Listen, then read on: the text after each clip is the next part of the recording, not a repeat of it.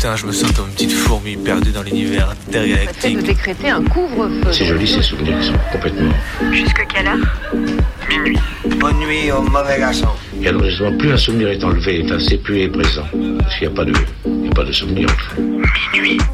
Décousu. La nuit, ce sont des petits groupes très mobiles qui ont sévi dans mes yeux, Saint-Priest, Dessines, Vénissieux, Lyon. On est encore réveillé sur Canu. Si on, si on l'évoque, s'il y avait une image pour le montrer, ce serait mieux sans doute.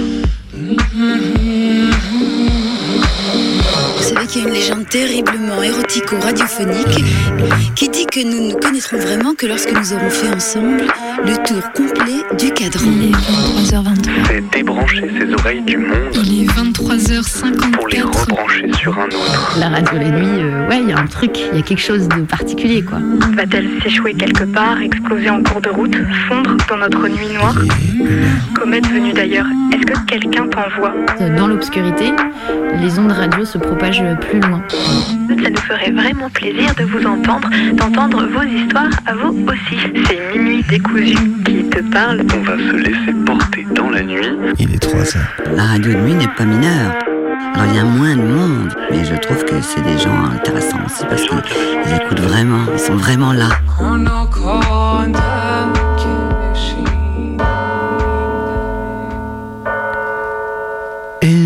il est exactement 23h04 minutes sur les ondes rebelles de Radio Canu, la plus rebelle des radios. Vous êtes à l'écoute de Minuit Décousu, c'est votre émission hebdomadaire du mardi soir où on en découle avec la nuit, semaine après semaine. Ce soir, ce soir c'est un petit peu spécial parce que bah, du coup je suis tout seul aux manettes. Je n'ai pas ni Colline, ni Maë, ni Renard avec moi en studio.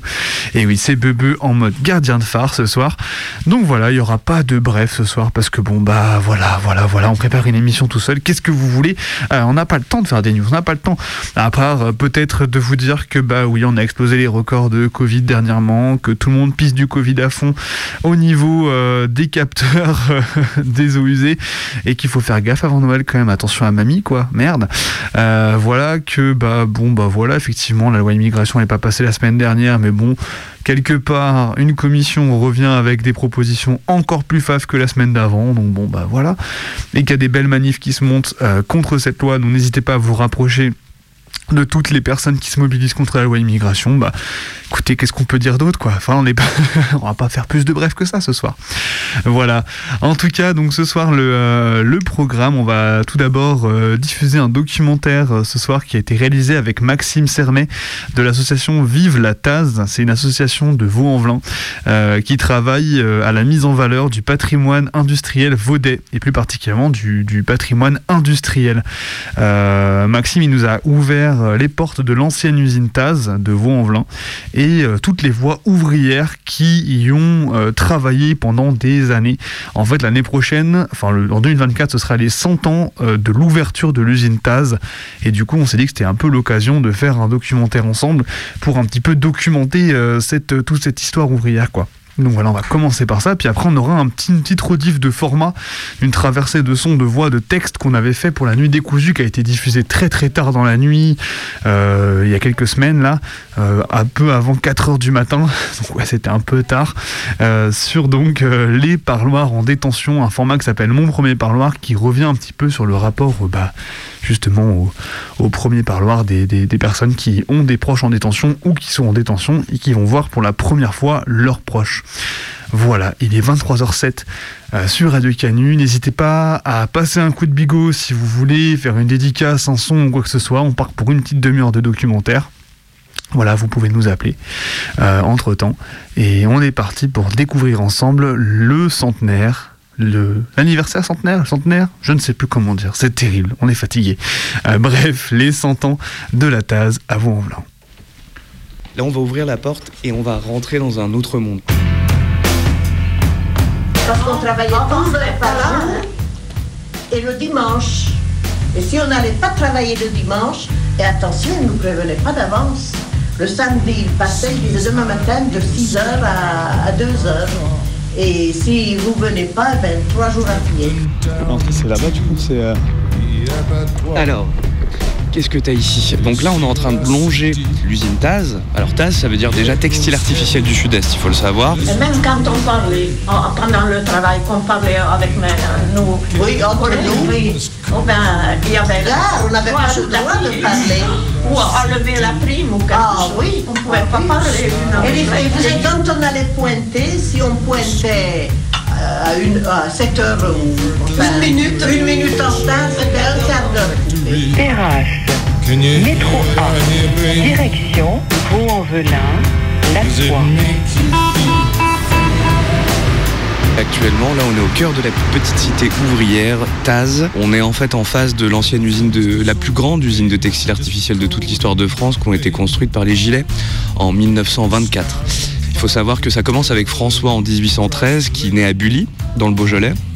Il est fils de paysan et il se voit pas reprendre euh, le- l'exploitation agricole de ses parents, donc il décide de partir à Lyon chez un cousin qui est teinturier. Ça va être un déclic et cet homme-là va réussir euh, par, euh, par ingénierie tout simplement à une époque où on est dans une forte, forte volonté de se développer, développer en particulier la teinture, la chimie et puis aussi la mécanique du métier à tisser jacquard. Cet homme-là, il s'inscrit dans ce contexte et il va créer une teinture noire d'une qualité extraordinaire. Donc une teinture, on savait teindre en noir auparavant, mais on ne savait pas euh, faire tenir vraiment cette teinture euh, sur la soie et, surtout créer un noir, euh, je dirais, très profond, très beau. Lui va réussir à le faire grâce à un mélange chimique dont il va garder le secret puisqu'il va déposer un brevet. Et il va faire une fortune colossale là-dessus.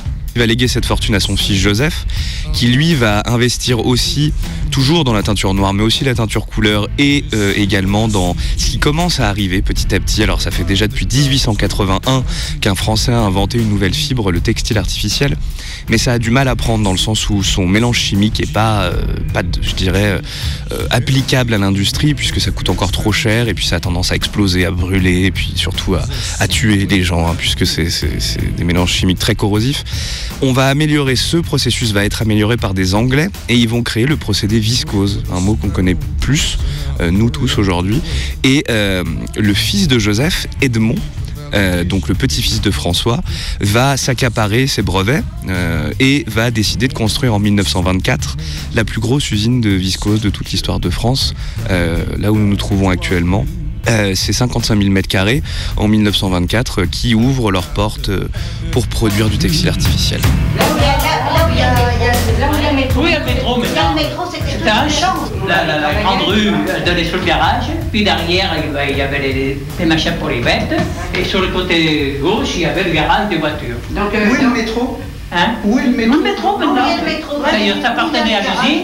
C'est l'usine qui a vendu le terrain au, au métro là. Parce que vous aviez des fermes encore. Oui, mais- ah oui, oui, oui. Alors, il y avait Schubert. Mais il y avait surtout beaucoup de fermes de. Il n'y avait rien. Il n'y avait rien du tout. Il n'y avait que des fermes. En fait, Vaux-en-Velin, il y a 100 ans, donc vraiment, on peut dire en 1924. Alors, on, on va même revenir 4 ans en avant. En, en 1920, Vaux-en-Velin, c'est 1250 habitants à peu près. Voilà. Donc aujourd'hui, 100 ans plus tard, on culmine à 52 000, je crois, à peu près. Enfin, bon, on est un peu plus de 50 000 personnes. À l'époque, quand les Gilets s'installent ici, on est en pleine campagne, en particulier au sud de Vaux-en-Velin, c'est-à-dire au sud du canal de Jonage, puisque ce canal de Jonage qui a été creusé euh, de 1894 à 1899 marque vraiment une frontière entre, deux États. À Vaud-Nord, il y a euh, la plupart des habitants vaudais, ce sont des agriculteurs en fait, hein, des paysans, et dans le sud, il y a quelques fermes. Et ici, les Gilets rachètent ces terres à des fermiers euh, pour un prix dérisoire et s'installent vraiment à la campagne. Les industriels ne s'installent pas sur un caillou euh, sur lequel il n'y a rien. Il y a toujours plusieurs éléments qui expliquent une installation. Les gilets, d'abord, il y a de la place, mais c'est aussi la campagne. Et ça, c'est important de le savoir parce que dans la seconde partie du 19e, au début du 20e, les villes européennes étouffent parce que les, usines sont directement placées en réalité au cœur même des villes. Donc euh, les urbains étouffent euh, de par le fait qu'il y a des cheminées qui rejettent de l'air chargé d'acide 24-24. Donc il y a hygiénistes et puis pouvoir public qui commencent à dire bon, on va peut-être déplacer ces usines ou alors interdire leur construction au cœur des villes et euh, préconiser leur installation euh, là où il n'y a pas grand monde, c'est-à-dire les campagnes. Il y a d'autres raisons, il y a de l'eau à foison. Pour produire de la viscose, il faut euh, 370 litres d'eau par kilo de viscose, ce qui est beaucoup, pas énorme si on compare avec le coton par exemple où il faut 3000 litres d'eau. Le problème c'est que le coton, l'eau, euh, c'est juste de l'irrigation, alors qu'ici c'est surtout mélanger l'eau à des bains d'acide. Donc euh, il faut de l'eau de bonne qualité, peu forte en calcaire pour qu'elle se mélange correctement à ces bains d'acide et qu'on puisse créer euh, justement ce fil artificiel. Donc de l'eau, du transport, puisqu'il y a le chemin de fer de l'Est de Lyon qui a déjà été créé à partir de 1881, qui reliait Lyon à Mézieux d'abord et puis ensuite au-delà. Quand les gilets s'installent ici, peuvent organiser créer une gare permettant d'acheminer euh, du bois, puisque le bois est le, matériau de base de la production de viscose. Et puis la troisième raison, c'est l'énergie. Il y a l'usine hydroélectrique de Cusset qui est présente hein, depuis 1899, à un kilomètre et demi d'ici, au nord, euh, et qui va profiter eh bien, de la force euh, des eaux du canal de Jonage. Donc les gilets s'installent ici pour toutes ces raisons. Il y a de la place, le prix du terrain est peu cher, les vents sont favorables, c'est plat, il y a de l'eau et il y a aussi du transport électricité.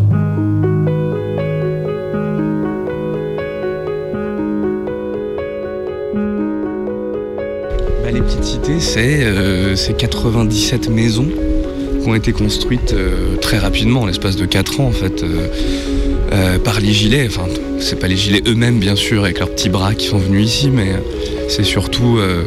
je dirais que quand on se promène ici, ça marque, ça montre la puissance politique et financière de cette famille. Il y a deux cités ici à la tasse, tu les petites cités qui sont présentes ici. Ce sont donc des maisons. Hein. Euh, à la toute toute base, quand la Taz est Louvre, il n'y a que ce parc de logements euh, ouvriers qui existe. Donc on est vraiment dans des cités-jardins d'ailleurs, c'est important de le savoir aussi. Donc les ouvriers non spécialisés qui viennent souvent euh, eh d'Italie, qui viennent de Pologne, de Hongrie ou d'Espagne, peuvent avoir accès à une maison. Euh, ensuite, quand on va construire assez rapidement les grandes cités, les ouvriers non spécialisés seront cantonnés dans les appartements et le quartier dans lequel on se trouve, là, les petites cités, euh, c'est plutôt un quartier de contremaître et de cadres. A surtout une vue, et ça c'est super important, sur les grandes cités parce qu'on parle souvent des petites cités à la Taz. Hein. Mais il y a aussi les grandes cités qu'il faut jamais oublier. Euh, il faut savoir que dans les années 30, 40, 50, 9 personnes sur 10 qui habitent les grandes cités ne sont pas d'origine française. Ça s'explique par le fait que les ouvriers non spécialisés, la plupart n'étaient pas français d'origine. On profite d'une fragilité extérieure euh, pour attirer de la main-d'œuvre qui manque cruellement en fait dans le secteur. Donc euh, toutes les vagues migratoires que la France a pu connaître, elles sont visibles bien sûr ici à la Taz, mais euh, encore une fois, faut prendre ça au prisme de, de l'industrie de manière générale. Hein. L'industrie française n'aurait pu fonctionner sans son apport extérieur, que ce soit européen ou extra-européen. Les grandes cités, au début, c'est un nombre incalculable d'Italiens qui arrivent ici. Il y a des Espagnols, il y a des Arméniens, il y a des Russes blancs aussi qui viennent bien sûr ici, euh, des Polonais, des Hongrois, et puis après la Seconde Guerre mondiale, on est plutôt sur des pays extra-européens, les pays du Maghreb, notamment Algérie, Maroc, Tunisie, beaucoup de pays d'Afrique noire également, euh, des pays d'Asie. On estime qu'il y a 30 à 35 nationalités qui ont poussé les portes de l'usine. Je me souviens quand j'étais à l'école, on me traitait de rital, macaroni, macaroni, il disait. Mais tout le monde, ça, ils savaient même pas ce qu'ils étaient. Parce qu'il y avait, il y avait peut-être 10-15% de Français et tout le reste c'était des étrangers. Hein. Et tous les étrangers, ils se parlaient, ils avaient la même langue. Il n'y en a pas un qui parlait français et ils parlaient tous le charabia et tout le monde se comprenait. C'était trop marrant. elle parlait, elle parlait pas du tout le français. Et pourtant, elle a, vécu là jusqu'à. Mais elle parlait pas. C'était dans le fil, dans les bobines. Ouais, c'était ça la filature. La filature, oui. Je me rappelle, c'est des bobines de fil parce qu'ils en emmenaient de temps en temps avec des ciseaux. Je me rappelle. Il a travaillé combien de temps à Ah, il a travaillé beaucoup, mon père. Plus de 20 ans, hein. Plus de 20 ans. Après, comme il était malade, à cause des poumons, ah ben, ils n'étaient pas protégés avant. Avant, c'était pas reconnu, ça. Hein. Mmh, Puis les gens, ils étaient ignorants, ils savaient. Euh, mon père, il parlait bien français, mais bon, il n'a pas d'instruction, il n'a pas fait l'école, il n'a rien mmh, fait. Hein. Mmh, à 18 ans, il était en Algérie, il avait fait l'armée, il a été prisonnier de la guerre d'Allemagne. Les migrations, quand ils sont arrivés, nous, euh, on les a vus arriver un jour à 1h de l'après-midi, on nous dit, oui, il arrive plein d'écarts qui arrivent de, euh, des Hongrois. Alors, où vers les fermes blancs, ils sont tous descendus, ils sont tous accroupis là par terre, ils attendent, ils savent pas. Euh, ils attendaient, ils attendaient qu'on vienne les chercher pour les diriger dans tous les logements qui étaient vides par là. 29 ans. Non, non, oula. Non, parce qu'avant, il est venu toutes les. Tous les Italiens, les Italiens, les Espagnols. Ils avaient ramassé, euh, il y avait des cartes de l'hôtel qui allaient chercher tous les dans les campagnes toutes les, les ouvrières de, des, pays, des paysans. début, ici, le travail de l'équipe. Le travail, l'acide, les choses avec les fils, c'est comme le miel. Il me, comme il me raconte, hein. comme le miel, et après, il devient un fil, et c'est lui, c'est c'est décroché comme ça, il, il prend le fil, il le met sur les bobines, il prend le. Euh, comme le miel, mais après, il devient un fil. Et c'est lui qui remplit les, bobines, c'est lui qui fait avec ses camarades. C'est pareil, c'est pareil que lui avec ses camarades. Parce que ça, ça, ça, c'est l'équipe, quoi. Alors voilà, c'est travailler avec l'acide et les viscoses, et ça, ça m'embête. Même si tu laves, même si tu laves les habits, ça ne marche pas. Alors il y en a eu 3000. Alors après, par exemple, comme, comme Messine ou Vaux-en-Velin, mais après il y a eu comme Mézieux, comme oui, euh, Genasse, tous les tours. Il y a eu un convoi de 3000 personnes. Un train spécial qui venait du village, il y avait il y a la gare à côté de nous là-bas, du village jusqu'à Perrache avec le même train. C'était un convoi direct. Et on leur avait promis des bons salaires pour que ces gens aient envie de venir eh ben, Des gens, ils avaient envie de travailler. Euh, dans, la seconde partie du 19e siècle, en particulier en Angleterre, tu as plusieurs problèmes. La pauvreté absolument terrible euh, ouvrière, et puis d'un autre côté les industriels qui ont du mal à recruter.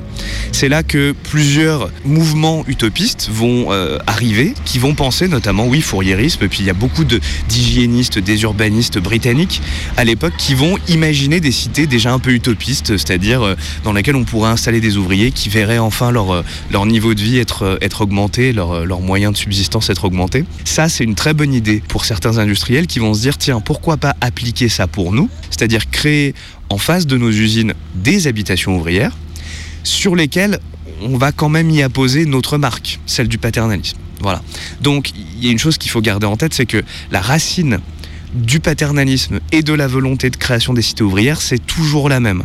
Ensuite, il va y avoir une sensibilité différente entre les patrons. Par exemple, on sait que dans le nord de la France et dans les corons, on serrait la vis beaucoup plus fortement on avait un cahier des charges plus dur. Euh, il y avait par exemple même euh, des, gardes qui étaient payés par l'usine pour bien faire respecter les normes. Ici, plus on se déplace dans le sud de la France, et en, particulier autour de Lyon, qui était une énorme ville industrielle, il hein, faut le savoir, on avait une sensibilité patronale qui était quand même plus, je dirais, plus soft. Ça ne veut pas dire que les gens n'étouffaient pas, hein, bien sûr, mais voilà, un petit peu plus soft. Mais la racine est toujours la même, c'est-à-dire que on construit des cités ouvrières dans l'unique but de fixer la population ouvrière sur son lieu de travail, afin qu'elle n'ait pas l'envie de partir et de ne pas s'inscrire euh, dans l'usine. Comme ça, cette espèce de turnover, ce manque de main-d'œuvre qu'avaient connu les industriels disparaît et on va créer un turnover naturel au cœur même de la cité derrière moi, il y avait une ancienne église euh, en bois. C'était la chapelle Saint-Joseph de la Poudrette. J'aime bien m'arrêter ici quand je fais des visites guidées en particulier parce que le religieux tient une place très importante aussi dans ce système paternaliste. Euh, il faut savoir que il y a toujours, très souvent, la plupart du temps, une église au cœur des cités ouvrières. L'église, c'est aussi le point de ralliement, je dirais, des bonnes mœurs, il hein, ne faut pas rêver. Donc la messe du dimanche, le catéchisme pour les enfants, les sorties avec le prêtre, etc. À la Taz, le prêtre était un homme qui était payé, nourri et logé par l'usine. Donc son travail n'est pas de produire de la viscose, hein. son travail c'est bien de faire son boulot de prêtre, mais ça va au-delà en fait, hein. c'est vraiment la bonne tenue des mœurs du secteur. Ici il n'y a pas de garde euh, dans l'ensemble TAS, par contre le prêtre joue un peu ce rôle-là, on le sait, hein, qui faisait des petits rapports euh, pour le patron, pour dire que telle famille ne fait pas ça, ne va pas au catéchisme, n'envoie pas leurs enfants à la messe, etc. etc. Et on n'est pas très loin d'une rue qui s'appelle la rue Maxime Tessier, Là, en revanche, on est sur un prêtre aussi qui est arrivé à la fin de l'existence de, de, de, de, la Taz et qui, lui, a décidé vraiment de se sortir de ces carcans-là. Et c'était le premier euh, à participer aux grèves, à les organiser. Voilà. Lui euh, est resté connu comme étant le prêtre, euh, vraiment prêtre ouvrier, quoi, qui vraiment derrière la cause ouvrière. Puis il a refusé aussi d'être payé par l'usine. Voilà. Il voulait juste vivre avec ce que ses fidèles pouvaient lui donner. Donc voilà, c'est un homme qui est resté assez connu pour ça dans le secteur. Et juste un peu avant, tu as le cantonnement. À partir de 1939 et début 40, on va aller arracher à leur famille 20 000 Indochinois dans les colonies françaises de force hein, pour les faire venir en France afin de remplacer euh, les euh, ouvriers partis au front. On va les dispatcher dans plein d'ensembles industriels en France et on va construire des bâtiments à la hâte pour les cantonner, hein, d'où le nom de cantonnement. Ils sont régis par la loi martiale et ils doivent travailler gratuitement. Enfin bref, de l'esclavage, de l'esclavage tout simplement. À la suite de la Seconde Guerre mondiale, c'est le début de la guerre d'Indochine et on refuse que ces Indochinois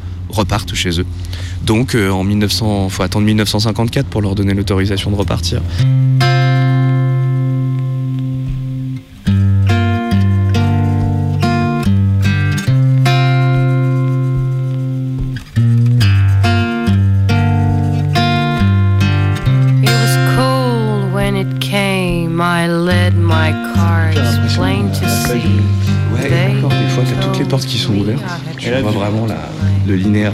T'arrives à te repérer là, du coup, ou pas? Alors, euh, du coup, là, on. Bah, bah, T'as la façade qui est là-bas, voilà. Et là, on, on traverse la dernière aile pour aller du côté du château d'eau rouge, tu vois, qui est, qui est de l'autre côté. Et juste là à gauche, on le verra mieux derrière, t'as les sheds. Euh, tu sais, c'est tout en dents de scie là. Ça, c'est ce qui reste de l'usine. Voilà. Euh, parce qu'il doit rester, je sais pas combien de, de milliers de mètres carrés il reste encore. People at the party I was at.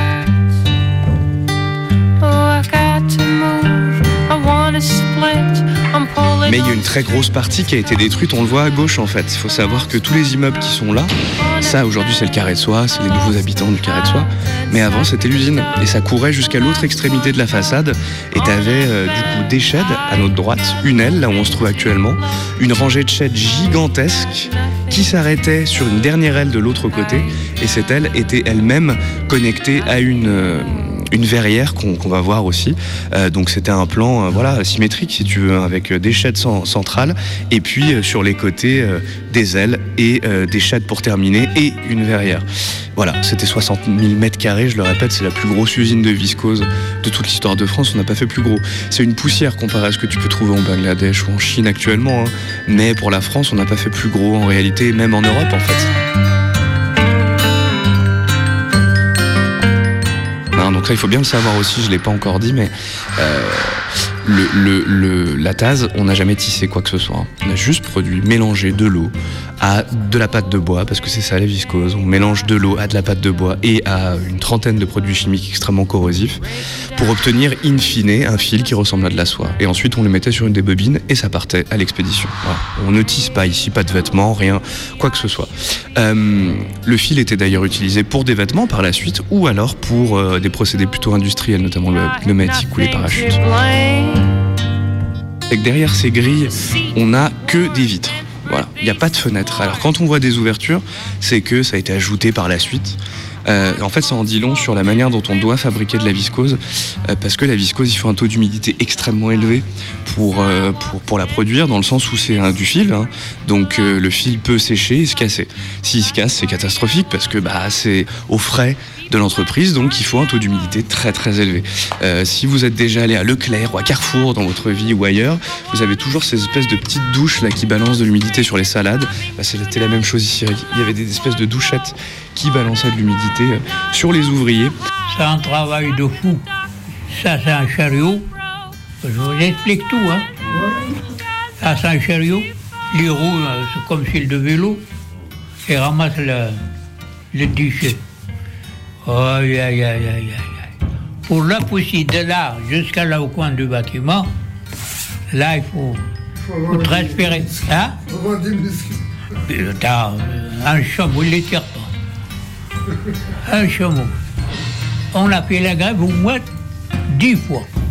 Je vous laisse imaginer en 36 euh, la difficulté que c'était de travailler à l'intérieur de ces espaces-là, puisque on, parle de produits chimiques qui vous brûlent l'intérieur. hein. donc il y a un nombre incalculable de cancers du poumon et de l'œsophage qui, euh, ont été présents ici. Les machines, elles tournent 24-24, elles développent de la chaleur, il n'y a pas de possibilité d'ouvrir les fenêtres pour aérer.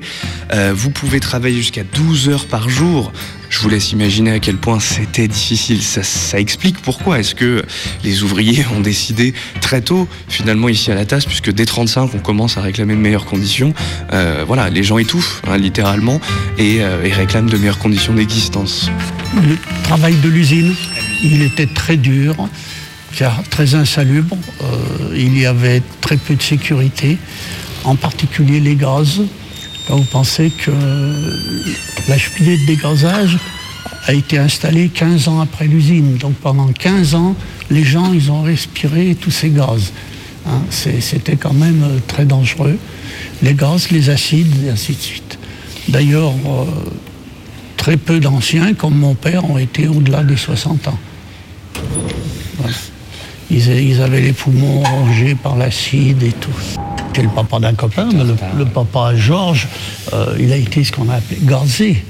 C'est-à-dire que quand euh, toute la matière était sortie de la cuve, il fallait la nettoyer, la cuve. Mm. On faisait descendre les ouvriers sans s'inquiéter s'il y avait des gaz. Mm. Et il y en a eu beaucoup de gaz. Alors après, ils ont, ils ont quand même fait des... Après, ils avaient des, des cages avec des, des oiseaux. Ils. Donc, et si l'oiseau mourait, il, re- il disait à l'ouvrier de remonter. Alors vous vous rendez compte? Et, et c'est pas du temps d'Émile Zola, ça. hein. Donc il est, je dis, euh, très peu, très peu sont arrivés à la retraite.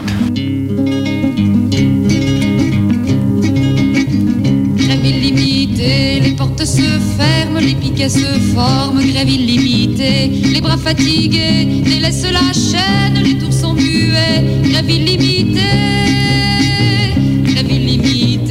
alors il y a, plusieurs combats ouvriers. Dès 1935, il y a déjà des grèves ici avec l'augmentation de meilleures conditions de travail, notamment de matériel hein, pour la protection, et puis euh, une augmentation de salaire. Ça suffit pas, vraiment pas évidemment. hein, les ouvriers n'en peuvent plus, euh, même après ça.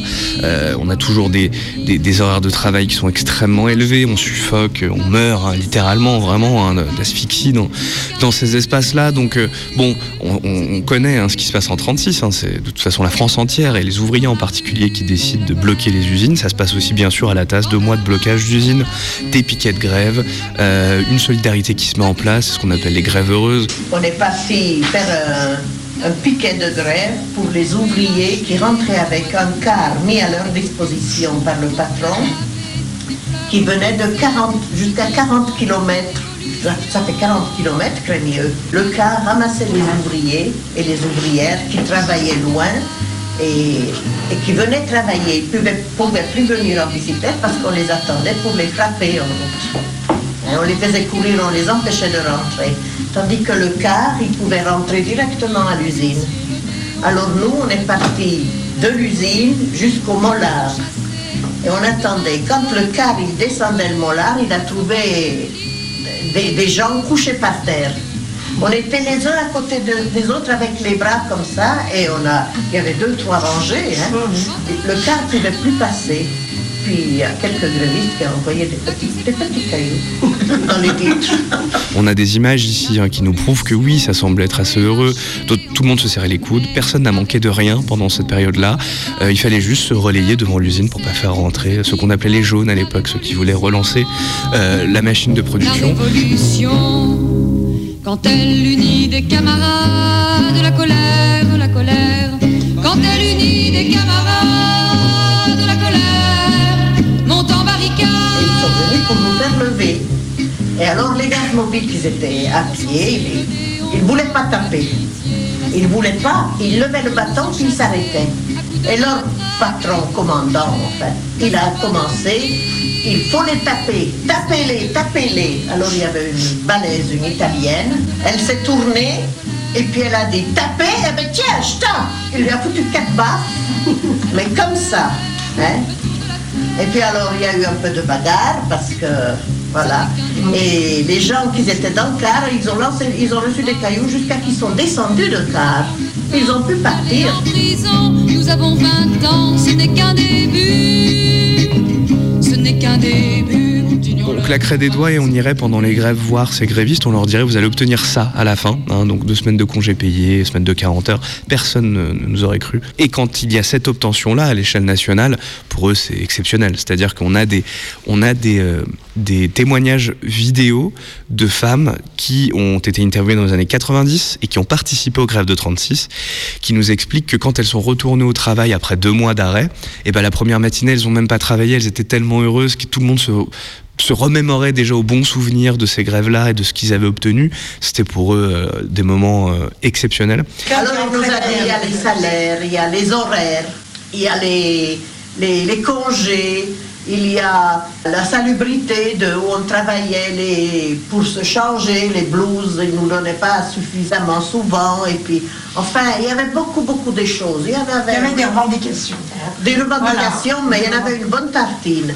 Alors une fois il acceptait une chose, il, il acceptait pas l'autre, après il se reprenait, vous savez, il a, il, il a joué, ben, il a joué deux mois.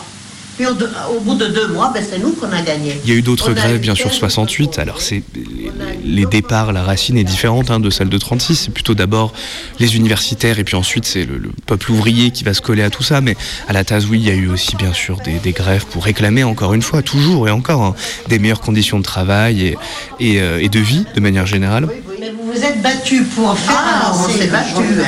Effectivement, dans le temps, les conditions de vie vont quand même s'améliorer, euh, ne serait-ce que tout simplement par le fait qu'on a plus de temps libre, hein. donc on se bat pour avoir moins d'heures à travailler dans la semaine. Donc oui, euh, il va y avoir tout de même, il y a une vraie vie ouvrière exceptionnelle, euh, dans le sens où il y a beaucoup d'associations sportives déjà pour commencer. Alors ça, c'est vraiment un- un- une résultance aussi du paternalisme. hein.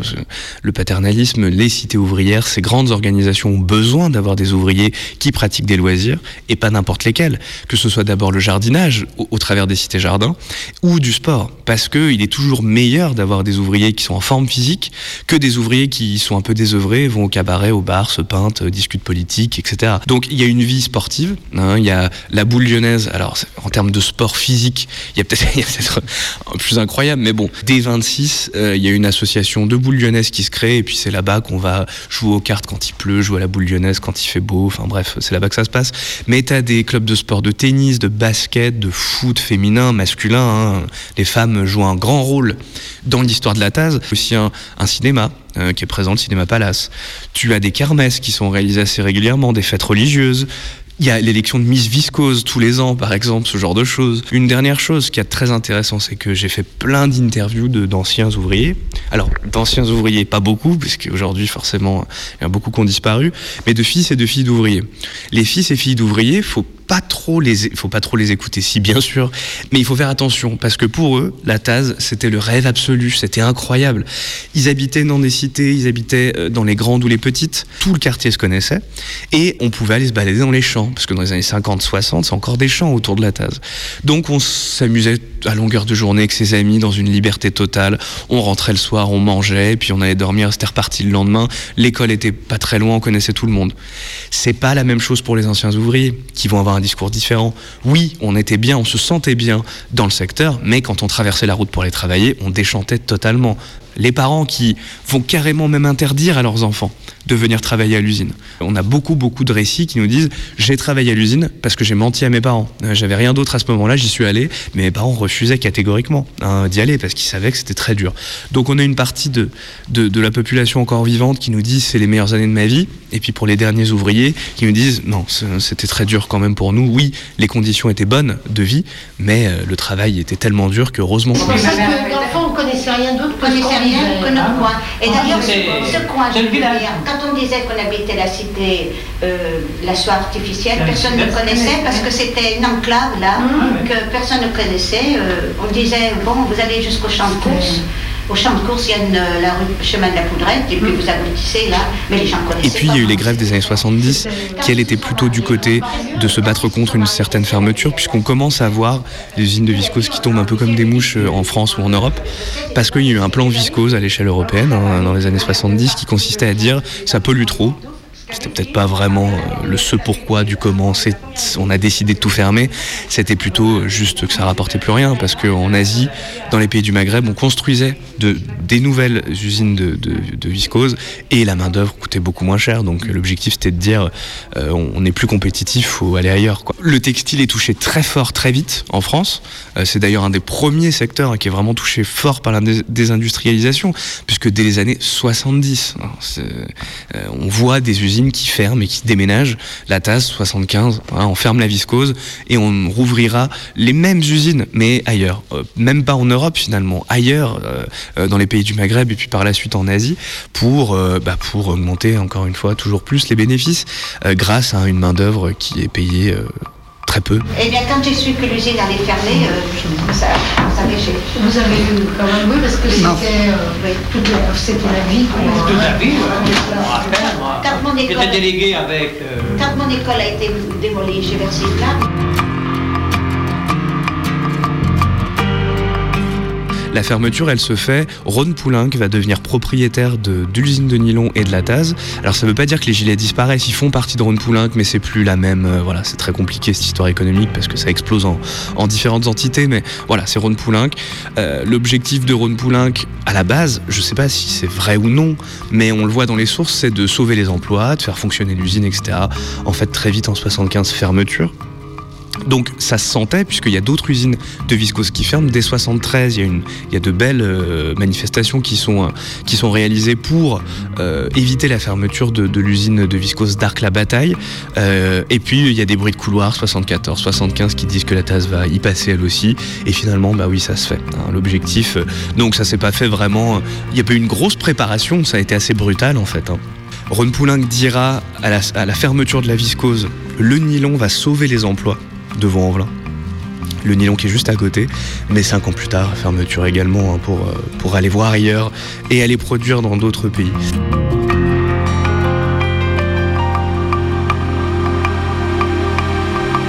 Petite chose à savoir, c'est que quand même, euh, lorsque les usines ont fermé, les ouvriers ont pu avoir accès, donc ouvriers, cadres, euh, tous ceux qui habitaient en fait euh, la Taz et les cités ouvrières ont pu accéder à la propriété.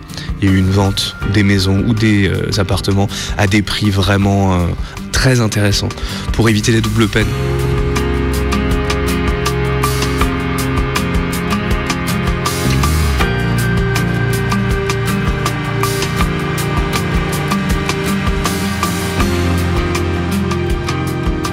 2008, il y a une destruction d'une grosse partie de l'usine, je dirais 70% en fait, hein, même peut-être un peu plus.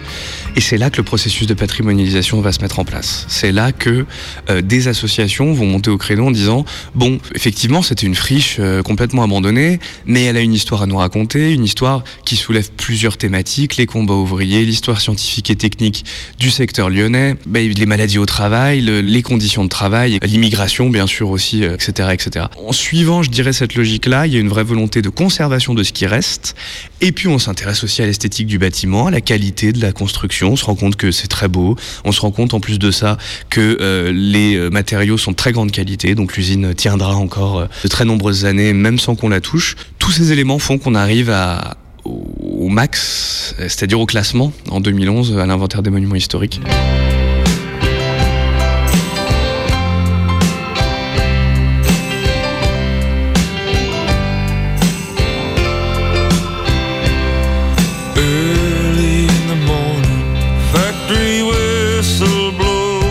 On est ici dans un ensemble industriel remarquable. Pourquoi remarquable? C'est un label qui a été inventé par la petite dame qu'on a vue ce matin, Jocelyne Béard, euh, présidente de l'association Vive la Taz.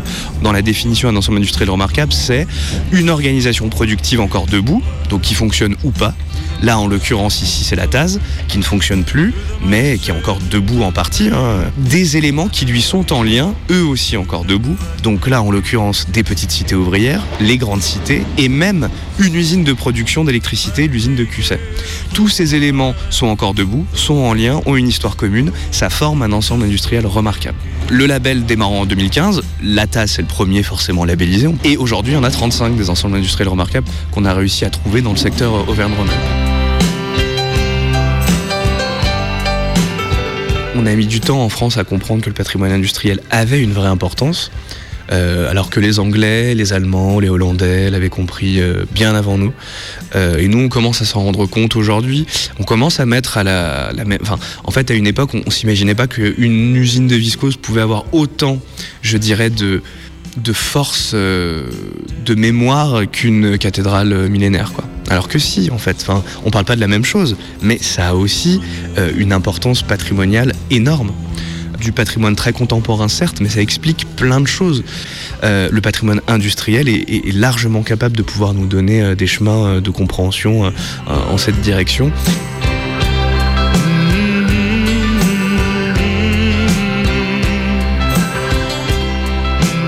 Je vous disais, ça fait 74 ans que j'habite là. 74 j'avais exactement un an. Ah J'avais exactement un an. Ah 74 ans, alors, je crois qu'il n'y en a pas une à la cité qui. Oui, Ouais, tu peux dire C'est ça. qu'ils ont resté. Ouais, euh, Ils sont en ouais. à 24, moi je suis de 23. Bah, même ceux qui sont nés en 24, ils sont mariés, mais ils ont été ailleurs. Vous étiez jeune fille, moi. Bon, il resté que ta mère. Et puis, il nous avait acheté, là, à la suite des grèves de 36, un vélo. Et il est exactement 23h43 sur les ondes rebelles de Radio Canu. Vous êtes à l'écoute des Minuits décousus, c'est votre émission du mardi soir où on en découvre avec la nuit. Et vous venez d'écouter un documentaire donc sur les 100 ans de la Taz à Vaux-en-Velin. La Taz, donc du coup, cette usine de textile euh, qui était donc ouverte entre 1924 et 1975, qui a vu passer des générations et des générations d'ouvrières euh, et d'ouvriers. Et euh, donc c'est un peu grâce à Maxime Sermet euh, de l'action de l'association pardon pas l'action de l'association Vive la Taz qu'on a pu donc accéder à, tout ce riche patrimoine euh, et à tous ces sons en fait tous ces témoignages d'ouvriers et d'ouvrières de plusieurs générations de plusieurs pays qui en fait, donc nous ont raconté en fait leur histoire leur histoire donc de de travailleuses et travailleurs de euh, de la Taz, mais pas que en fait. hein. Il y a des histoires, il y a un peu des, parts de vie aussi là-dedans. En fait, Euh, qu'est-ce que le travail fait au corps Euh, Comment est-ce qu'on s'en sort de tout ça en fait, de ce travail ouvrier vraiment difficile à l'époque. Voilà, donc ça nous a semblé vraiment important de raconter cette histoire-là avec ce documentaire. On remercie vraiment grandement Maxime et euh, son association de nous avoir permis d'utiliser euh, tout leur, euh, leur banque de, de témoignages pour monter donc ce documentaire. Voilà, et puis bah, on va continuer l'émission tranquillement ensemble. Il est 23, il est minuit moins quart là sur les ondes de Radio Canui. Puis on va commencer donc à écouter ensemble un autre format, une traversée de sons de texte de voix sur donc les premiers parloirs, un format qui s'appelle Mon premier parloir, qui revient un petit peu donc sur les premières expériences donc de relations euh, entre l'extérieur et l'intérieur des prisons euh, pour les personnes qui sont en détention. On vous laisse écouter ça.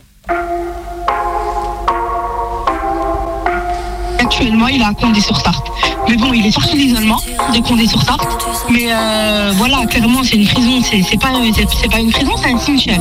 Mais en fait, dans quel monde ils vivent enfin, Je sais pas. c'est- c'est- Donc ça aussi, donc oui, bah, Mohamed, euh, tu revas à l'isolement parce que depuis qu'il est là, il y a des baillards. Et il y en a toujours hein, des baillards. Quand tu sortiras de bien frérot, y'a pas moyen que tu retombes. T'as déjà passé trop d'années derrière les barreaux, ils ont fait de toi une bombe. Tu trouves la fuite dans la défense ou dans le sport, les petits gestes de dehors qui comptent. La tôle, une putain d'impasse, ça remet du putain de patience et des tours de Mon premier parloir remonte à très loin déjà.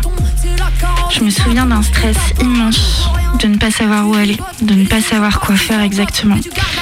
Et surtout la peur de perdre ma carte nationale d'identité. Je regardais mon sac à main toutes les 5 minutes. J'ai suivi le groupe des familles tout bêtement. Un surveillant était au courant de ma venue, a pris le temps de m'expliquer le fonctionnement. Il m'a été d'un grand secours. Je n'ai pas sonné au portique car j'avais lu sur un forum les tenues à éviter. Ce que je gardais toujours en moi, je le supporte toujours pas d'ailleurs, c'est le bruit des portes. Au bout d'autant d'années, j'arrive toujours pas à me faire au son du verrou. T'es pec, gros comme ma tête. Au parlu, le câlin du début, le câlin de la fin. Et nos grands débats qui nous laissent sur notre fin. Une putain d'heure, c'est si court. Une putain d'heure, c'est si court. Une putain d'heure, c'est si court. Une putain d'heure, c'est si Mon premier parloir est tout frais, il date d'hier.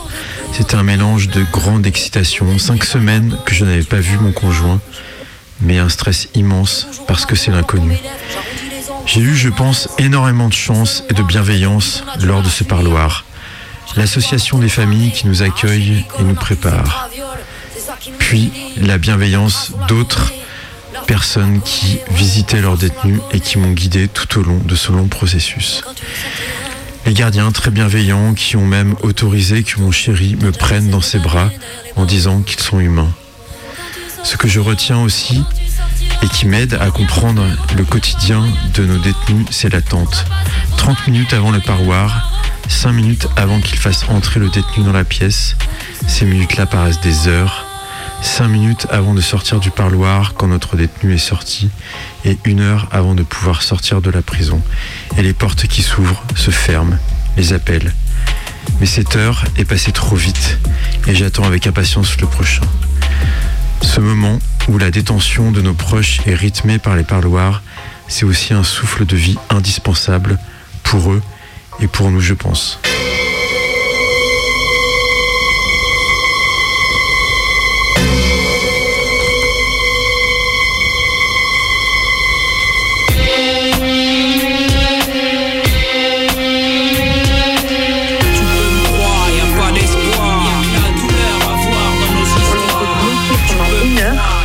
De la prison, parce que quand il y a une alarme ou il y a un blocage, toutes les portes elles se bloquent en fait. Euh, Il n'y a plus personne qui peut. hum, En fait, tout se bloque. Et donc on est resté bloqué une heure. Et moi donc j'avais nulle part où m'asseoir parce que c'était juste euh, euh, ben, quand on ouvre la prison, vous savez, il y a un genre de, de tapis et il y a des portiques. Mais il n'y a pas de chaise, il n'y a rien du tout, il y a juste ça. Et on était heure et j'étais enceinte, j'étais sur la fin en plus. Et j'avais nulle part où m'asseoir. Et du coup, je me suis assise sur le tapis. Mais à aucun moment, ça va, vous allez bien. euh, Ils s'en foutaient, hein. ils nous parlaient même. Il y avait plusieurs familles, il y avait même des personnes âgées. Il y avait des, des- un, un gars, le pauvre, il avait une béquille. Il y avait des enfants. Mais ils ont, ils s'en foutaient en fait, comme si que, ben, on devait subir et que c'était bien fait pour nous. Parce qu'on vient voir des détenus. Enfin, je l'ai pris comme ça personnellement. que- ou à la limite, on s'excuse, ben, désolé, on a, un- on a un souci, donc on va vous faire patienter.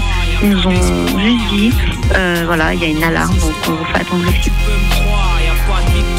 Le terme parloir recouvre plusieurs dimensions et réalité de la rencontre entre le dedans et le dehors. Il signifie à la fois un moment partagé, un passé un bon parloir, et un temps donné, celui de la visite. Il désigne également un lieu plus ou moins délimité de la cabine aux vastes espaces aménagés. Ces fluctuations du sens, le lieu et le moment, expriment les contraintes exercées par le lieu et le moment sur l'intimité entre le détenu et ses proches. En outre, dans le langage des surveillants, les parloirs sont aussi le nom donné aux visiteurs. On fait monter les parloirs, également appelés familles. Ceux-ci sont définitivement réduits à leur lien avec les détenus. Il y a fort longtemps maintenant. C'était dans une maison d'arrêt insalubre, rien que le fait de passer cette immense porte en bois faisait froid dans le dos. À l'intérieur, c'était oppressant. Toutes les portes étaient faites de barreaux qui claquaient à chaque tour de clé. Nous devions attendre enfermés dans une pièce sans fenêtre, éclairée d'un simple néon. Il n'y avait pas de chaise, juste un banc en béton qui faisait le tour de la pièce. Les murs étaient humides. Quant aux box, ils étaient d'une saleté repoussante. Pour ma part, cela a été les plus terribles 45 minutes de ma vie. Lorsque je suis sortie de ce premier parloir, mes jambes ne me portaient plus et je me suis demandé comment j'allais faire pour les prochains. Mais tellement heureuse, malheureuse d'avoir vu mon proche. L'entrée au parloir est conditionnée au respect de multiples règles et interdictions par le visiteur. Il doit être en possession ni d'argent ni de documents, à l'exception de ceux qui concernent les enfants, ni de nourriture, ni d'objets métalliques. À la peur de faire sonner le portique s'ajoutent parfois des problèmes à l'entrée des parloirs. Il arrive par exemple que l'administration pénitentiaire égare des permis de visite lors d'un transfert. Il arrive également que les réservations de parloirs soient mal enregistrées. Certains détenus choisissent donc de préserver leurs proches des souffrances entraînées par ces situations ainsi que par les conditions généralement sordides des visites. Le refus de visite est aussi parfois justifié par l'état de santé des proches, rare accès PMR, leur faiblesse ou leur irritabilité.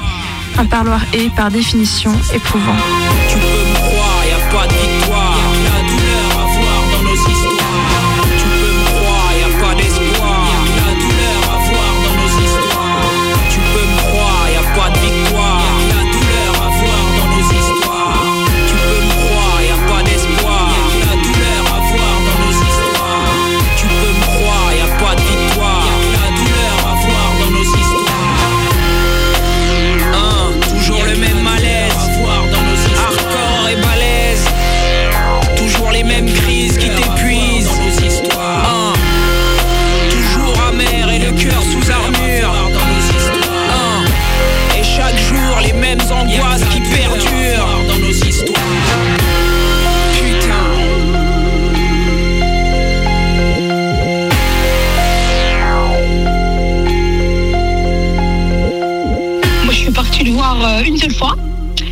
Partie mon instant une voir une seule fois.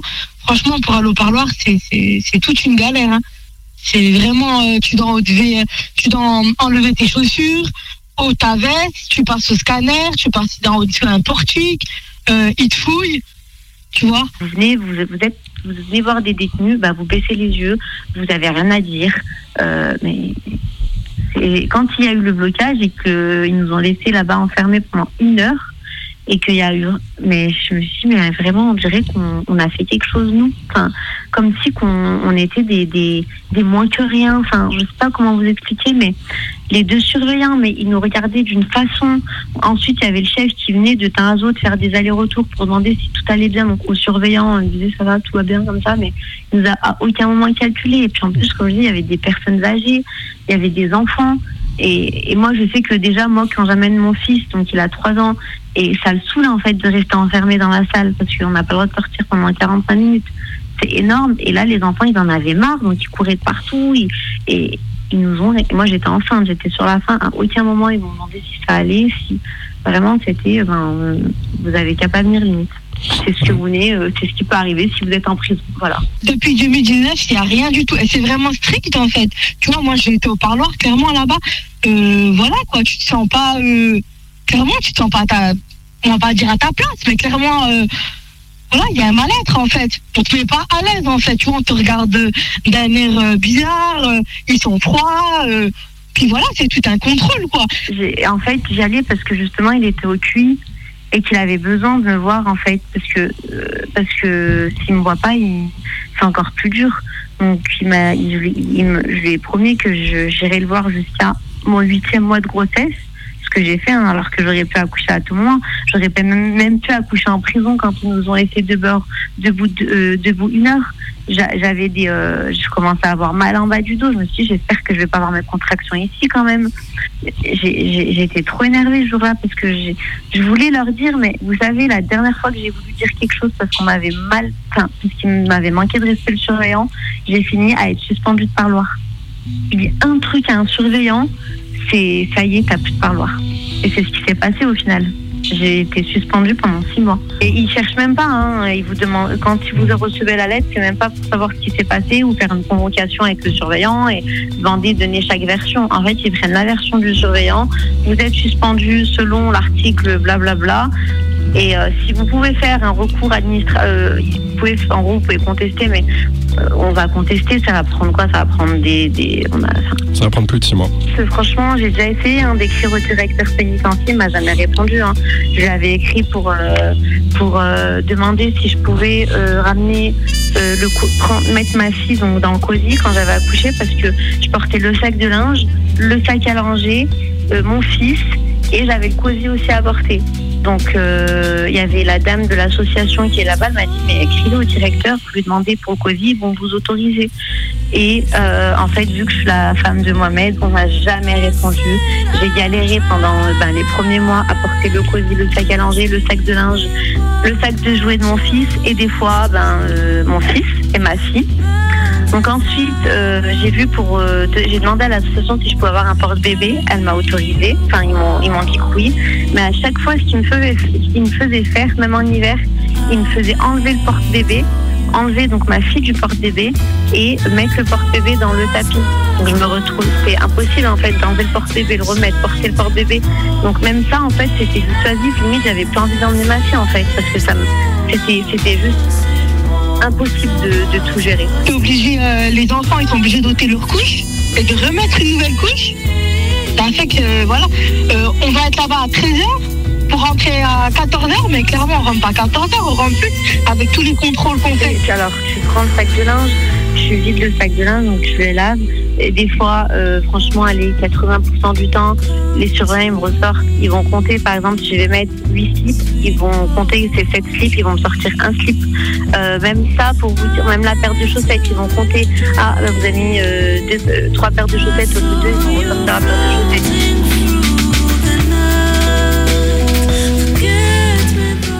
Le parloir est un moment exceptionnel entre familiers, un rapport connu dans un cadre inconnu. Le sens donné à ce moment et les difficultés multiples qui l'entourent empêche généralement de s'y habituer totalement.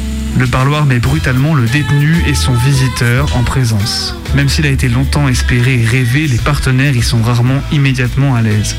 Les visiteurs réguliers notent d'ailleurs souvent la nécessité de s'y réhabituer lorsqu'on a été longtemps sans revenir.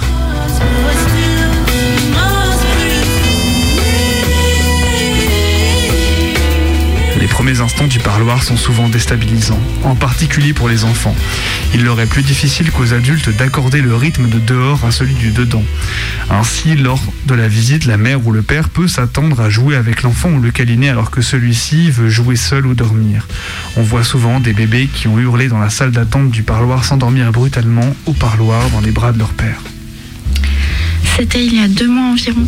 J'avais mal au ventre tellement j'étais stressée. Heureusement que les familles de détenus sont très solidaires. Je pense qu'ils ont vu que j'étais un peu perdue. On m'a dit que ma fameuse pièce de 2 euros était indispensable pour le casier. J'avais même pas pensé à prendre ma carte nationale d'identité, c'est une jeune fille qui me l'a rappelé. Lorsque je fais la queue dehors, euh, devant les portiques métalliques, je sors de ma poche une pièce de 10 centimes. Un monsieur à côté de moi me dit m'a dit de la laisser dehors sur le rebord de la fenêtre, car je sonnerais. Et si c'était le cas, je serais interdite par loi. On nous enferme, puis on attend qu'un agent nous indique le numéro de box. On m'enferme dedans et j'attends impatiemment mon conjoint. Les 30 minutes semblent passer en 30 secondes. Beaucoup d'émotions, de pleurs et de tristesse. À nouveau, nous sommes enfermés et on attend la restitution des cartes d'identité. Là, on me rend des affaires qui ne me conviennent pas. Bonnet doublé, serviette trop longue, cache-cou interdit. Et j'attends à nouveau qu'un agent ouvre la porte. J'espère et j'ai besoin de voir une personne de l'association pour savoir s'il y a un accompagnement psychologique pour les familles de détenus.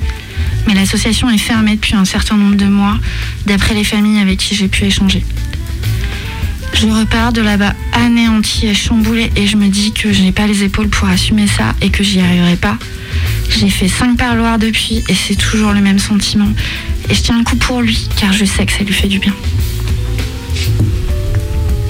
Mon premier parloir a eu lieu hier. Comme je l'ai dit dans un précédent poste, je m'y étais déjà rendu une première fois sans avoir vu mon proche. Là, même en étant certaine de le voir, j'étais encore plus stressée que la première fois. La peur de revivre le même moment ou le fait que ce coup-ci ce soit concret. J'avais le cœur qui battait à 10 000, la nausée. Je suis rentré, les surveillants sont très gentils et expliquent bien. On me donne un casier pour déposer mes affaires. Passage sous le portique, j'avais complètement oublié de retirer mes bagues, mais ça n'a pas sonné. Ensuite, on se rend au parloir, seul. On passe plusieurs portes, on arrive au box. Avec les nouvelles mesures de Covid, on m'a d'abord attribué un box et j'ai dû attendre une dizaine de minutes que le détenu arrive. Lui a été installé dans le box juste à côté. Dès que je l'ai aperçu, tout le stress de ces dernières semaines est retombé d'un coup. Ça y est, on y est arrivé. Un peu timide les premières minutes, et puis ensuite, c'était comme si on se connaissait depuis un moment. On apprend plus à se connaître, on parle de tout, de rien, et on arrive même à déconner. Les surveillants taquinent un peu, mais sur le ton de l'humour, ça détend un petit peu, et on se sent moins en prison. Au bout d'une heure, un surveillant vient annoncer la fin du parloir. On nous laisse le temps de se dire au revoir, de prévoir la prochaine fois. On a eu un petit coup de chance à cause d'un souci technique. Le détenu ne pouvait pas remonter. Alors ils nous ont proposé de prolonger le parloir. On a pu avoir 30-40 minutes de plus. Je sais très bien que tout ne se passe pas comme ça dans les autres éta- établissements, que tous les surveillants ne sont pas aussi compréhensifs et humains. Je ne dis pas que c'était génial et j'ai adoré, etc. Mais pour une première expérience, je suis soulagé que ce soit passé de cette manière. Maintenant que j'ai compris comment ça fonctionne, j'ai moins d'appréhension pour les, fois prochaines. Je suis quand même contente de l'avoir enfin vu, de voir qu'il se porte plutôt bien et d'avoir pu lui faire passer un bon moment, même si extrêmement court et frustrant.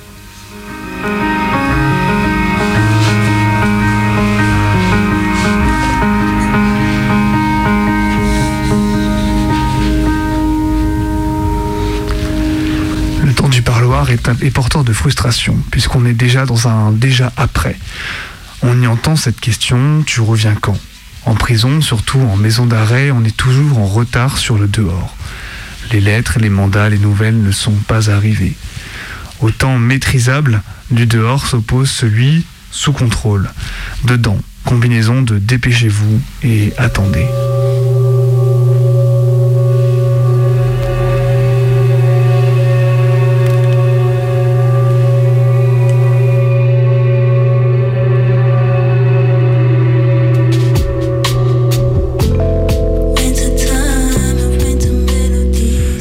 Temps de trajet pour se rendre au parloir est pour les proches souvent long. À cela s'ajoute la crainte de rater l'heure de l'entrée au parloir, en particulier dans les maisons d'arrêt. L'organisation des parloirs par tour y exige une parfaite ponctualité. Le parloir déborde sur la vie quotidienne. On s'y prépare et on s'en remet. Du reste, devant la porte de la prison, on est déjà un peu avec le détenu.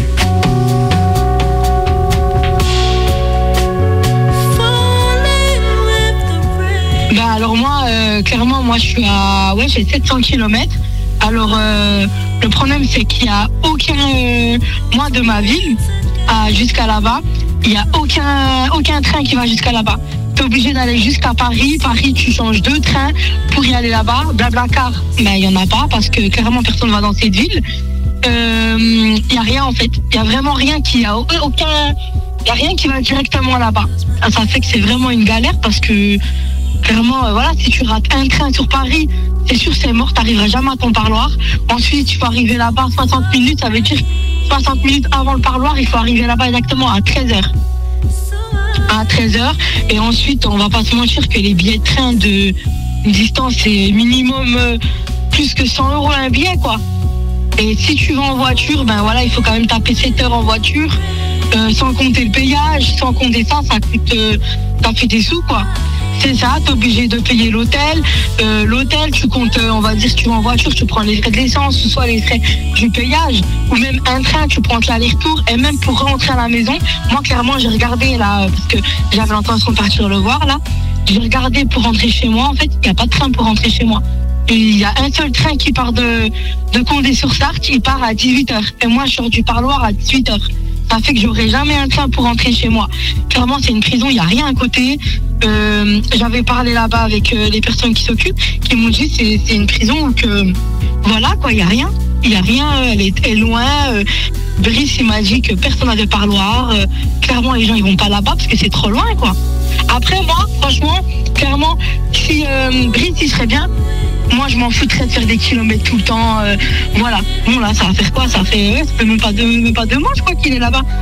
Alors euh, voilà, attends minimum euh, deux ans peut-être, à voir s'il peut partir ou pas quoi. Essayer de le faire partir de là-bas parce que clairement il va, il peut pas rester là-bas. C'est impossible déjà pour nous, c'est compliqué. Pour nous, déjà moi pour aller le voir, c'est, clairement je sais même pas comment faire pour aller le voir parce que voilà. Et en plus moi, malheureusement j'habite dans une petite ville, ça fait pour aller le voir c'est compliqué. Je dois changer plusieurs trains et en plus euh, moi je connais pas, euh, tu vois Paris et tout. euh, j'ai clairement j'ai peur de me perdre à la gare, de rater. tu vois c'est un, stress en fait. On se dit on va pas arriver au parloir à temps. Et même lui, tu vois, de savoir que je passe mon temps sur la route et tout, ça lui met aussi un coup de stress. Maison d'arrêt deux fois. Trois semaines après mon incarcération, un gardien m'indique que j'ai parloir. Seulement une heure, tôt, à 7h pour 8h. Je vais donc habillé, aussi bien que je peux, mais je n'ai guère de vêtements. Nous sommes huit en tout, et on nous amène vers une cellule pour être sommairement fouillés. Ensuite, entrer dans une petite cellule. Nous sommes séparés, des autres pas auparavant. Une table nous sépare des visiteurs. Mon fils de 1 an et mon ex me visitent. Beaucoup d'émotions. Un gros incident dans le box proche du mien et je serai plus tard amené à témoigner sur cela. Le parloir dure 20 minutes et nous nous séparons. Très difficile. Ensuite, fouille au corps imminente et retour en cellule. À fois, cela reste très vétuste. Et même si le personnel n'est pas très méchant, on est toujours au Moyen Âge.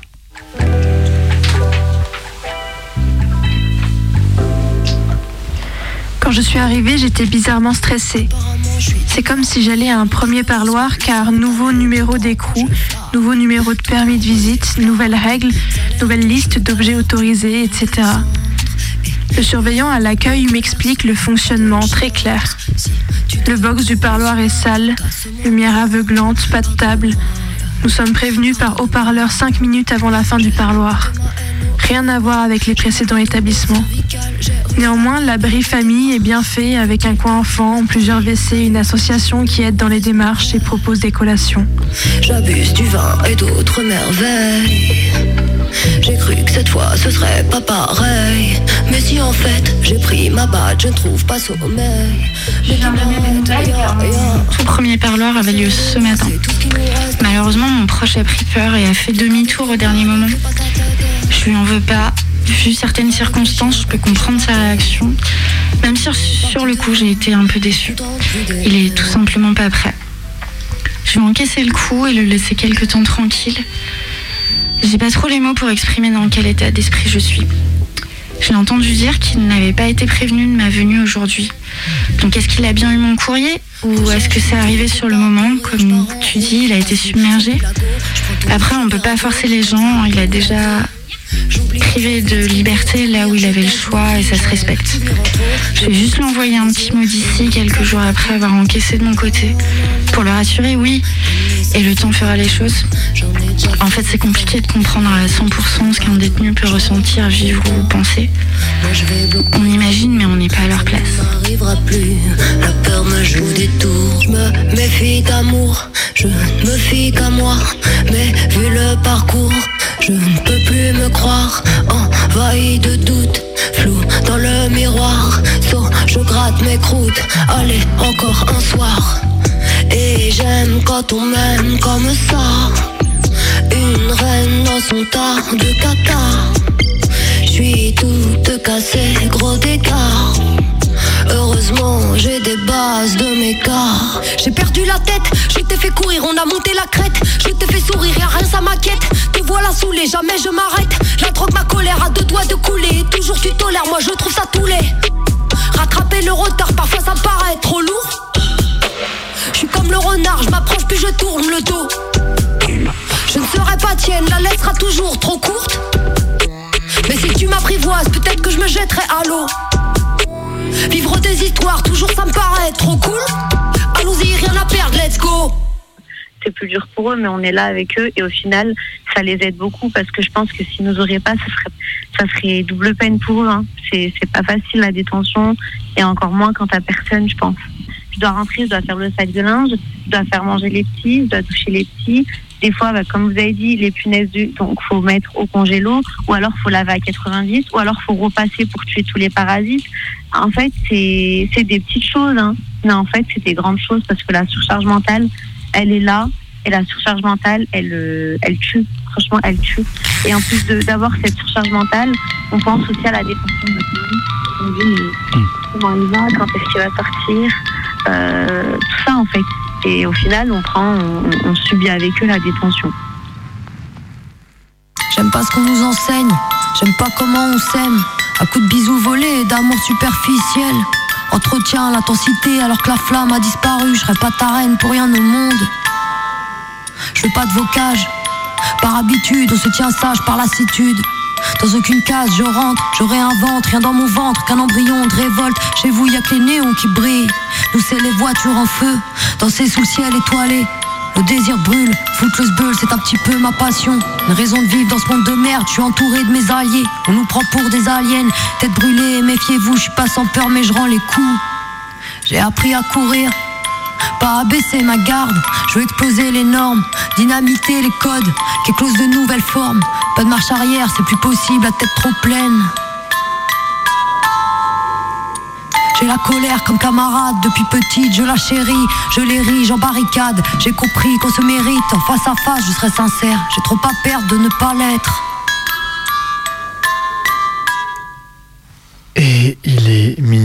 11. Et oui, on déborde, on déborde en minuit décousu ce soir. On vient de s'écouter donc du coup une traversée de son de texte de voix qui est issue de la nuit décousue numéro 3 qu'on a faite il y a quelques semaines.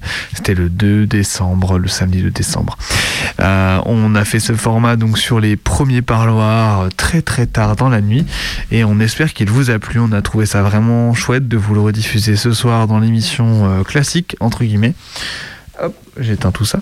Euh, parce que du coup, bah, c'est vraiment un sujet qui nous paraissait vraiment euh, important, euh, à, dont il fallait parler en fait, tout simplement. Voilà, donc avant de terminer l'émission, bah, on voulait tout simplement repasser passer un dernier petit son passer un petit big up euh, qui a pas pu être passé euh, parce que du coup le téléphone le bah, le, téléphone de l'émission marche mal ce soir écoutez.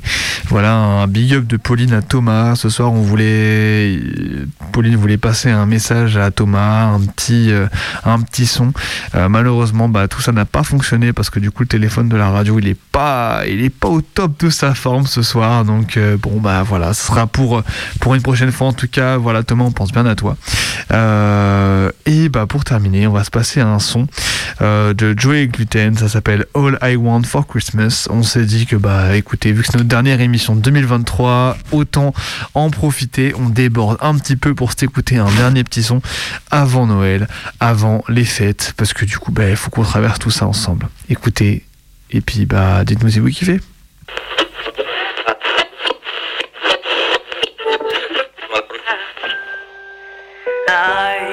Want a lot for Christmas. There is just one thing I need. I don't care about the presents underneath the Christmas tree. I just want you for my own, more than you could ever know. Make my wish come true.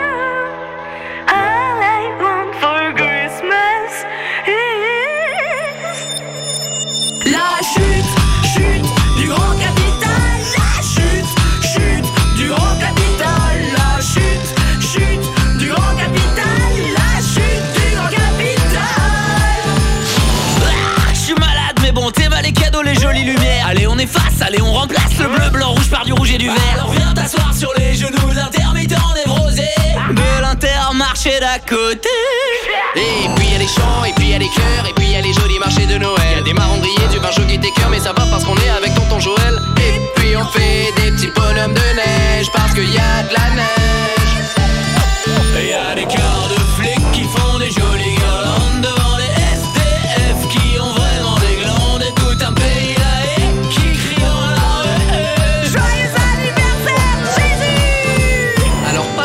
Fait, parce que si on se fie à Wikipédia, le 25 décembre aurait été choisi qu'au début du 6 siècle par le moine Denis le Petit. Mais on s'en tape un peu de tout ça, tu sais. Ben pourquoi?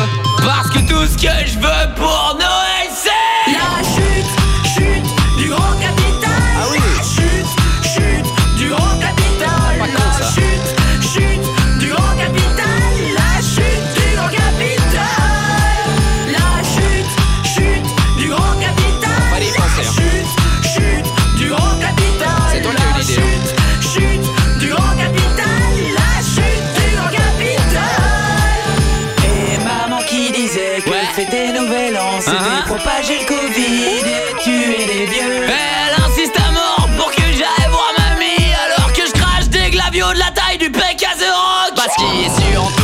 quand janvier elle sera plus là, donc viens pour Noël, prendre mamie dans tes bras, même si elle n'a pas encore reçu sa troisième dose. De toute façon, faudra bien qu'elle meure de quelque chose. Mais sérieux, parlez pas de ma grand-mère comme ça, ouais.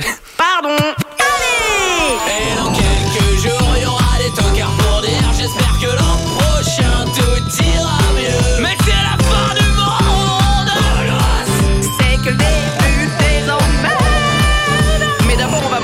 Petits chocolats du calendrier de l'avant et puis on va décorer le sapin aussi, sans oublier la crèche de Noël. Faudra bien mettre le petit Jésus, pas n'importe où, ça c'est très je important. te l'ai déjà dit, hein, mais on s'en fout de tout ça, tu sais. Euh, pourquoi déjà? Parce que tout ce que je veux pour Noël, c'est. La chute,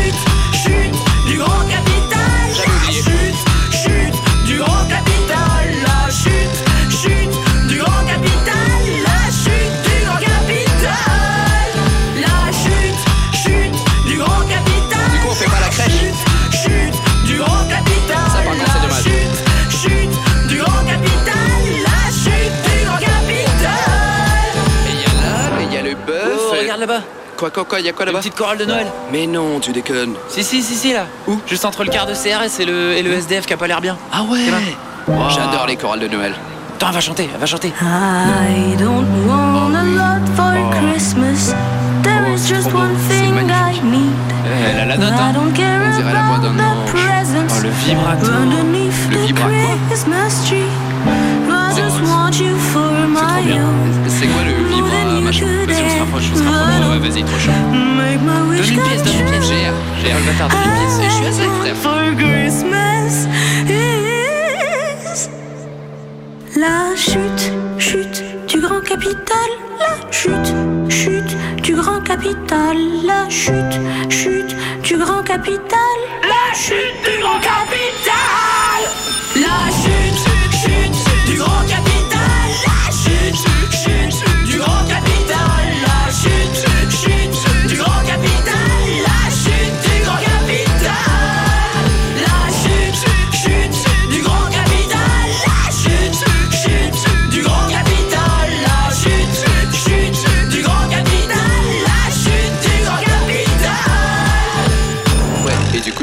après, il y a les, les rois mages. Donc, il y a Melchior, il y a Balthazar, Attends, il y a euh, le. attends deux secondes.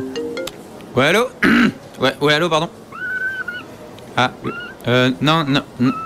Non, maman, non, non, non, non. Ce que je t'ai demandé, c'est la PS5, c'est pas la Switch.